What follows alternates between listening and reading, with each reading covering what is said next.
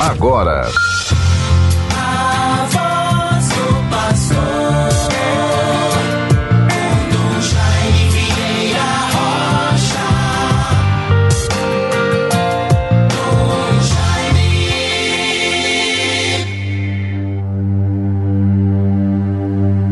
Recebemos, ó Deus, a vossa misericórdia no meio do vosso templo.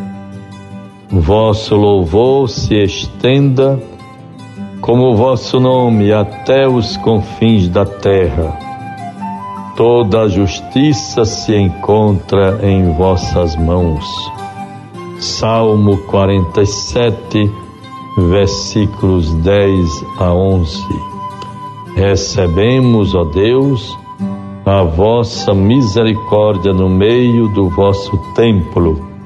Vosso louvor se estenda, como o vosso nome até os confins da terra. Toda a justiça se encontra em vossas mãos. Bons ouvintes todos, Rádio 91 Ponto 9 FM, a sintonia do bem. Vivamos intensamente com a graça de Deus esta segunda-feira.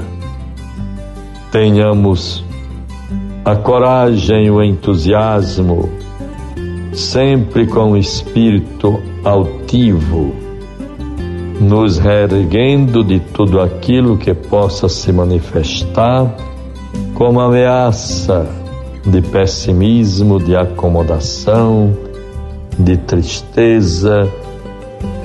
Não vamos vencendo. Estamos vivos graças a Deus, o grande dom que o Senhor nos concede. Zelemos pela nossa vida e a vida do nosso próximo, zelando para que todos estejamos comprometidos com o combate ao coronavírus, à pandemia. Mesmo que tenhamos as vacinas, o grande bem, uma bênção para a qual nos voltamos ultimamente, que todo povo brasileiro, que todos sejam vacinados e assim possamos experimentar a graça de melhores dias. Mas é importante continuarmos observando as orientações e regras de saneamento, de precaução, de zelo por tudo aquilo que se constitui as orientações sanitárias no combate à pandemia, ao coronavírus. Estamos, portanto, unidos. Desejo a todos que nos ouvem em suas casas harmonia e paz.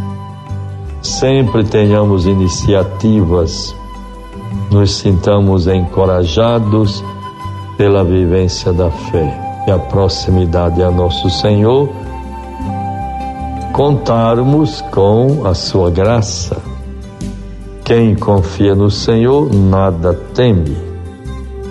Mas também é verdade que nosso Senhor nos adverte.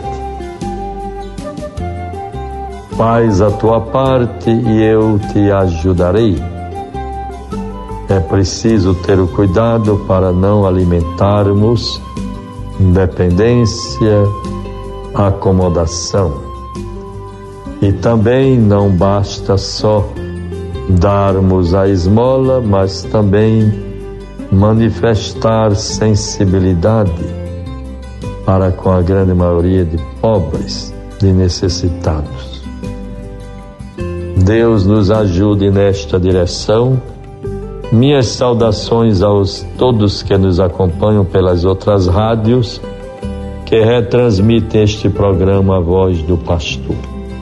Nesta segunda-feira, vamos retomando as atividades da semana, rendendo graças a Deus por tantas providências, tantas graças e bênçãos vividas neste final de semana.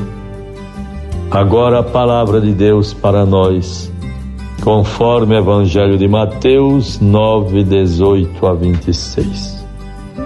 Falava ele ainda quando se apresentou um chefe da sinagoga. Prostrou-se diante dele e lhe disse: Senhor, minha filha acaba de morrer. Mas vem impõe-lhe as mãos e ela viverá. Jesus levantou-se e foi seguindo com seus discípulos. Jesus levantou-se e o foi seguindo com seus discípulos.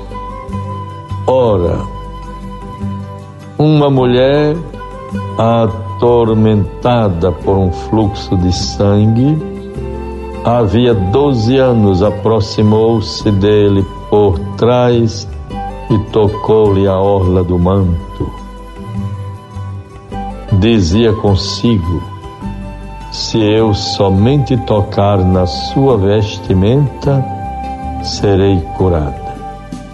Jesus virou-se, viu-a e disse-lhe: Tem confiança, minha filha, tua fé te salvou e a mulher ficou curada instantaneamente. Chegando à casa do chefe da sinagoga, viu Jesus os tocadores de flauta e uma multidão alvoroçada. Disse-lhes: Retirai-vos, porque a menina não está morta, ela dorme. Eles, porém, zombavam dele.